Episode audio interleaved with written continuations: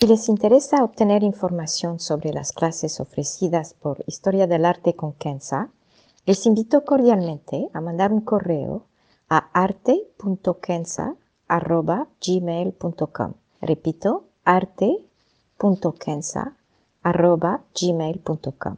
Muchas gracias. Ever catch yourself eating the same flavorless dinner three days in a row? Dreaming of something better? Well, HelloFresh is your guilt-free dream come true, baby. It's me, Gigi Palmer. Let's wake up those taste buds with hot, juicy pecan-crusted chicken or garlic butter shrimp scampi. Mm. Hello Fresh. Stop dreaming of all the delicious possibilities and dig in at HelloFresh.com. Let's get this dinner party started.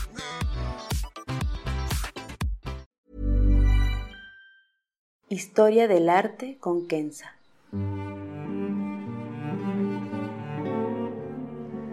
Una serie sobre el arte a través de la historia y las culturas.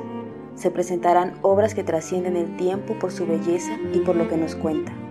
Obras que encienden el asombro. Buenos días, me da muchísimo gusto saludarlos. A lo largo de estos podcasts les he hablado varias veces de las nociones zen o chan en chino del arte. Vimos la noción de espacio vacío o ma en el podcast número 7 con la famosa obra Pinos en la neblina de Tohaku Hasegawa. Y en el podcast número 29 vimos la historia del arte zen o chan. Hoy les propongo ver una obra muy especial, una obra de hecho clasificada como un tesoro nacional en Japón. Se trata de un largo pergamino que en japonés se conoce como un kakemono o kakejiku, que tiene dos componentes. La parte superior tiene seis poemas escritos por seis monjes y la parte de abajo, la cual vamos a ver, tiene una obra de Seishu Toyo que hizo en el año 1495. Para entender esta obra, Primero veremos la técnica usada, una técnica inventada por Seishu Toyo mismo y más adelante utilizada en muchas obras del estilo Zen. En segundo lugar, nos acercaremos a la pintura para tratar de entender qué representa. Y finalmente, veremos cómo la obra llega a simbolizar toda la filosofía y el arte de vivir Zen. Primero la técnica. La técnica para esta obra es lo que se llama en japonés Hatsuboku, que significa tinta salpicada. Antes de explicar la técnica, quiero precisar que la obra se llama en japonés Haboku Sansuizu, lo que significa paisaje en tinta quebrada. Aquí entonces un hincapié que trataré de hacer lo menos tedioso posible. Haboku o tinta quebrada es una técnica en la cual el artista diluye la tinta y es a través de capas que da los efectos de relieve y entonces las impresiones de tinta clara a oscura. Es un trabajo preciso que requiere entonces que el pincel toque la misma parte del papel varias veces para en este caso tener un aspecto más oscuro o más claro. Menos el pincel toca el papel, más claro está el trazo.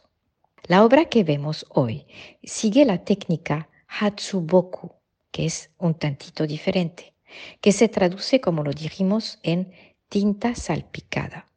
En este caso, el papel washi está mojado, o más bien muy húmedo. Con el pincel, el artista diluye la tinta directamente sobre el papel. Es un poco como pintar con acuarela, nada más tomando en cuenta, por supuesto, que las reacciones son diferentes de la acuarela y de la tinta con el agua. Así que el pintor tiene que tener mucho cuidado en tocar el papel y lo tiene que tocar lo menos posible y tiene que guiar si quiere la tinta para tener el efecto deseado. Tengo que subrayar que fue Seishu Toyo quien inventó estas dos técnicas. En el caso de la tinta salpicada, que nos interesa porque es la obra de hoy, el artista, como dije, tiene que tener mucho cuidado al no sobrepasar la cantidad de tinta que absorbe el pincel. Los trazos se hacen de manera muy rápida y como lo vimos en el podcast número 17, el artista tiene mucho tiempo pensando lo que va a pintar, pero ejecuta la obra en unos segundos. Aprovecho aquí para dar un muy breve resumen biográfico de Seishu Toyo. Nació en 1420 de una familia de samurái y murió en 1525. Fue un sacerdote de la secta Rinzai del budismo Zen y fue venerado durante su vida y hasta hoy en Japón como el maestro del arte de la tinta Zen. Tuvo la suerte de vivir bajo la autoridad del shogun Ashigawa Yoshimasa, quien era un gran promotor del arte y quien tomó Seishu Toyo bajo su protección. Estamos hablando de la época Muromashi, que duró entre 1333 a 1578, perdón por todas estas fechas. Pero bueno, el hecho es que la época Muromashi es la época durante la cual hubo el auge de los monasterios budistas y en cada uno se empujaba el arte y en especial la caligrafía como método de contemplación y por supuesto también para copiar los sutras del Buda y los textos de los varios maestros zen. Ahora que saben cómo la obra fue realizada y por quién, podemos acercarnos a ella. Antes hay que subrayar que Seishu Toyo la pintó cuando tenía 76 años de edad, o sea, que se puede considerar como una culminación de su arte, de su vida, y vemos como la sencillez expresa lo extraordinario. La obra obviamente no tiene colores, es una obra monocromática, y todo se juega con las diferencias en el tono o la concentración de la tinta. Podemos ver muchas cosas, el mar, una isla, la bruma, una montaña, un árbol y más. Todo en toda simplicidad. Cada objeto que vemos no tiene bordes y el conjunto tampoco. Esto da un efecto de espacio ilimitado, pero a la vez toda la obra se concentra en el medio del papel. El hecho de que no hayan bordes significa que todo es parte de la naturaleza. Un árbol, una montaña, el mar, todo es parte de un conjunto de vida y todo tiene la misma importancia. Aquí no sentimos que el mar o la montaña son abrumadoras o que dominan la escena. La montaña parece tener la misma importancia que el árbol. No es por una cuestión de tamaño, pero de efecto. Es realmente extraordinario. Lo que les aconsejo es ver obras de la misma época en Europa y verán que los artistas hicieron esfuerzos enormes para que cuando vemos sus cuadros vemos la importancia de cada objeto una flor, una mesa, una ventana, etc. En estas obras europeas hay una cierta clasificación y lo que está más grande o más al frente o más colorido es entonces lo más importante. Es una técnica y un efecto totalmente opuestos a la obra japonesa de hoy. Y les recuerdo que Seishu Toyo pintó esa obra mientras Europa estaba en el auge del renacimiento italiano y holandés, con artistas como Da Vinci y Michelangelo.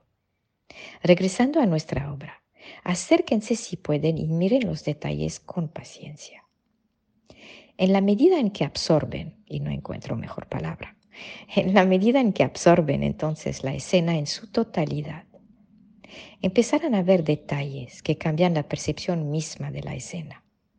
Empezarán a preguntarse, ¿lo que está al frente es el mar o es realmente agua? Hay la reflexión del árbol o lo que parece ser una reflexión.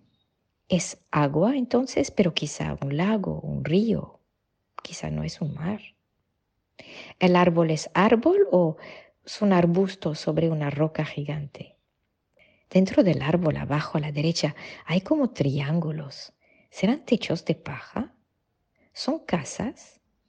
¿Se trata entonces de una aldea?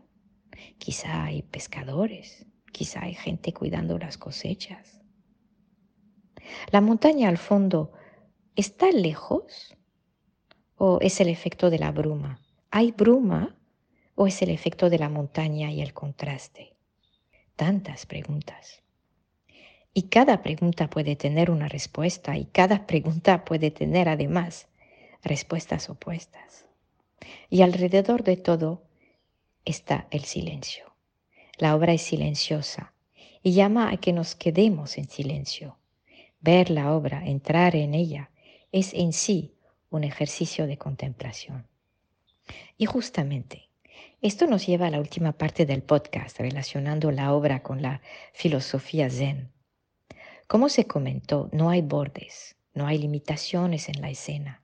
La montaña se esfuma en la neblina. El árbol sale del mar. Las casas integran la roca y el árbol.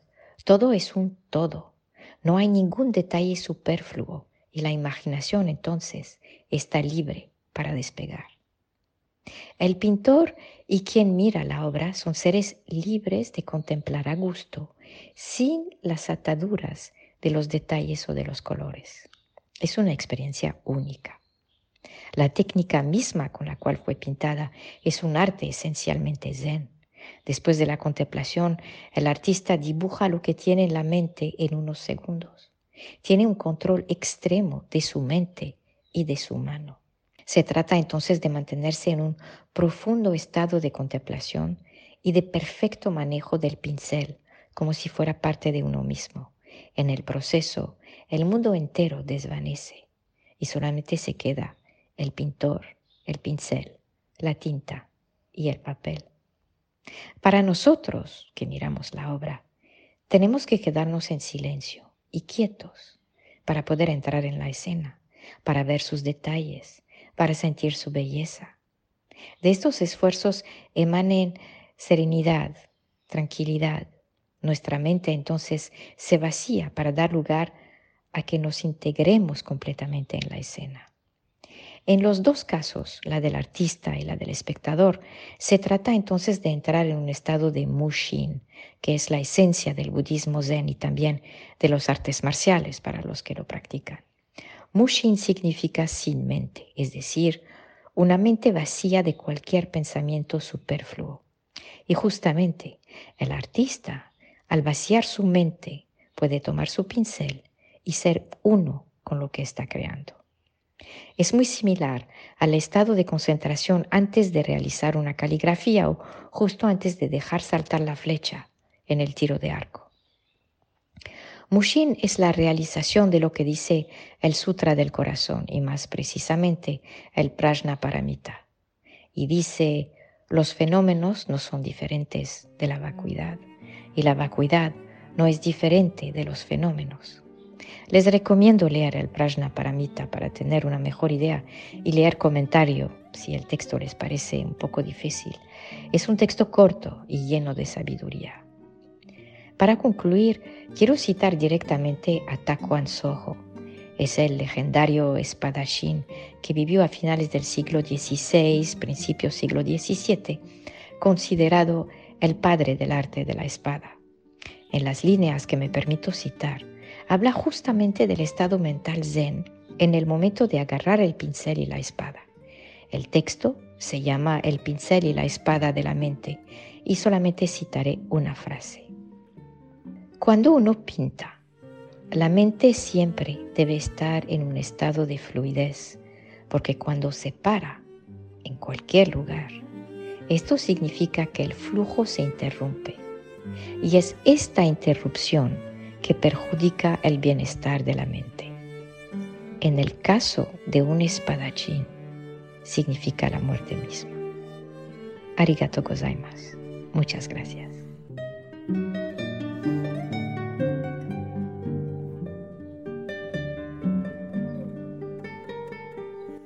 Historia del arte con Kenza.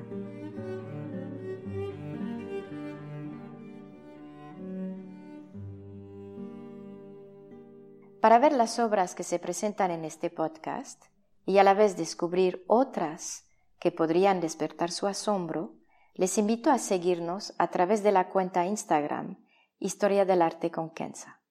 El podcast es producido por Rojo Bernado y les aconsejo ver otros de sus podcasts como Entre Cruzadas y Teatro para Llevar. Gracias.